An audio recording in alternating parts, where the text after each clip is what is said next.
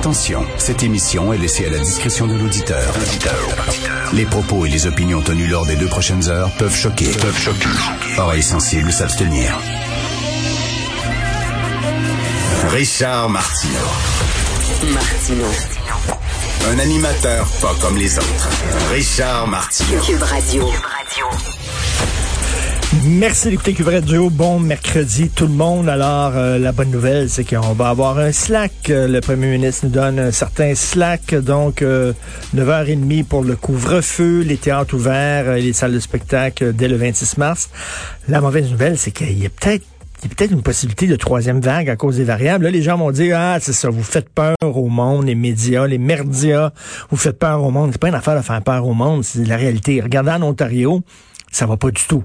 Ils sont en train de perdre le contrôle en Ontario, malheureusement. Et là, on craint, là, c'est euh, la page, euh, la première page du National Post, on craint qu'il y ait davantage de gens aux soins intensifs que lors de la première vague et lors de la deuxième vague. OK, encore plus, le, le, le système encore plus bloqué que lors des deux vagues précédentes. Tu c'est comme, c'est pas faire peur au monde, c'est des scientifiques qui disent ça, c'est des des infectiologues, des, bon, des gens qui connaissent leur affaire, des microbiologistes et tout ça. Donc, euh, on se croise les doigts, on espère qu'on va avoir un bel été. Tiens, parlons de rectitude politique et de mouvement woke pour euh, rire un peu. Alors, l'Université Columbia, université très prestigieuse à New York, qui va avoir ses euh, cérémonies de graduation euh, en virtuel, bien sûr. Là, donc, euh, la, la, fameuse cérémonie de graduation où tous les étudiants se réunissent avec le, leur toche, leur petit chapeau qui lance dans les airs et tout ça. Évidemment, ils n'ont pas le droit de le faire en présentiel, en personne. Donc, ça va avoir lieu de façon virtuelle. Mais bon, on va organiser une grosse cérémonie de graduation. Et après ça, il va y avoir des petites cérémonies selon ton groupe ethnique ou ton euh, orientation sexuelle. Oui, oui, oui. Et là, c'est virtuel, mais l'an prochain, euh, si la pandémie est terminée, ben l'an prochain, ça va se faire en personne. Il va y avoir des cérémonies de graduation pour les latinos. Il, va en avoir une pour les noirs. Il va en avoir une pour les asiatiques. Il va en avoir une pour les LGBTQ. OK, pas de joke, là. Pas de joke, parce qu'ils disent qu'il y a peut-être des gens qui veulent célébrer avec les leurs. Les leurs. Leur gang. Moi, je suis blanc. Moi, célébrer avec les blancs. C'est drôle, il n'y en a pas. Il n'y a pas, il y a pas de cérémonie de graduation pour les blancs. ça, il n'y en a pas. Ça, c'est celle qui est générale avec tout le monde dedans. Mais si t'es noir, tu vas en avoir une juste pour toi puis ta gang de noirs. Si t'es asiatique, juste pour toi puis ta gang d'asiatiques. Il n'y a pas de cérémonie pour les hétéros. Non, mais il va y avoir une cérémonie pour les LGBTQ. Parce que les autres, ils ont besoin de se sentir ensemble, en gang, tu comprends? Parce qu'ils sont menacés dans la société. Donc, ils ont besoin d'une petite chapelle. Mais les autres, ils n'en ont pas besoin. C'est fou raide. C'est fou raide. Après ça, on n'arrête pas de, nous parler, les mêmes personnes vont nous parler de vivre ensemble. Fuck you. Il n'y a aucun vivre ensemble là-dedans. C'est vivre séparé. On n'a jamais si peu vécu ensemble. Chacun dans son coin. Alors, euh, donc, euh, si ça marche cette année, puis je suis sûr que ça va fonctionner, Columbia, là, c'est une université assez à gauche. Là. C'est genre euh, Concordia Montréal. Alors, c'est certain que les gens, c'est le, c'est le comité euh, du multiculturalisme de l'Université Columbia qui a demandé ça. Et vous pouvez aller voir sur le site Internet de l'université, ça c'est, ça c'est capoté. Donc, puis il va en avoir une pour les femmes, mais pas pour les hommes. Évidemment. Pas pour les blancs, pas pour les hétéros. aux autres, ils n'ont pas besoin de se réunir ensemble. Complètement débile. Et une autre affaire. Une autre affaire, ça, c'est assez délicat. OK, mais il y a, y a j'ai lu, euh, j'ai lu un, texte, entre autres, il y a eu un, un, un texte à, Radio-Canada suite à une émission de Radio-Canada. Et euh, le, le, site Sissif, un site féministe, euh, fait un gros texte sur ce sujet-là. Il y a une femme lesbienne. OK, écoutez bien ça. Là. Elle, c'est une femme euh, biologique, lesbienne.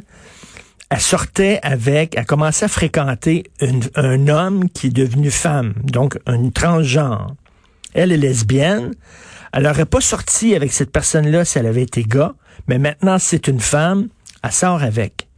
Mais là, elle a découvert que cette femme-là a gardé son pénis. Suivez-moi là. Et là, elle a dit, ben, moi, je suis lesbienne, ça ne m'intéresse pas, les pénis. C'est une des raisons pourquoi je suis lesbienne, j'aime pas ça. Je trouve ça laid, ça m'excite pas, tout ça. Donc, elle a dit à la femme, ben moi, je m'excuse, mais je peux pas avoir de relation sexuelle avec toi.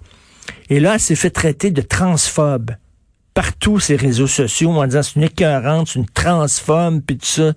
Une nazie, ça n'a pas de sens. Elle s'est fait saloper sa réputation parce qu'elle a dit, ben moi, je suis lesbienne, je veux, je veux bien sortir, je suis prête à sortir avec un gars qui est devenu femme, mais pas s'il a gardé ses organes génitaux masculins. C'est son choix, là. Et je lisais dans un, dans un texte, un autre texte, je lisais il y a quelques jours de ça, un homme qui a été transformé en femme. OK? Bon. Et là, il y a un gars qui a voulu sortir avec elle. Et elle lui a dit, écoute, je j'étais un gars avant. Est-ce que tu es prêt à sortir avec moi, même si tu sais que je, je maintenant je suis une femme, mais j'étais un gars avant. Le gars, il dit, moi, ça j'ai aucun problème avec ça. J'ai pas de problème, je te trouve de mon goût, t'es belle et tout ça. Que t'étais un gars avant, ça me dérange pas. Elle dit oui, mais elle dit, j'ai un pénis. Et là, il a dit, ouf, ben ça, non, vraiment, ça, c'est, j'ai le goût d'une pénétration vaginale avec une femme, tout ça. Et là, il s'est fait lui aussi traiter de transphobe, puis t'es un écœurant.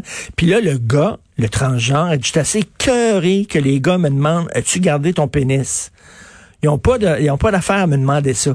Ben, oui, tu peux le demander.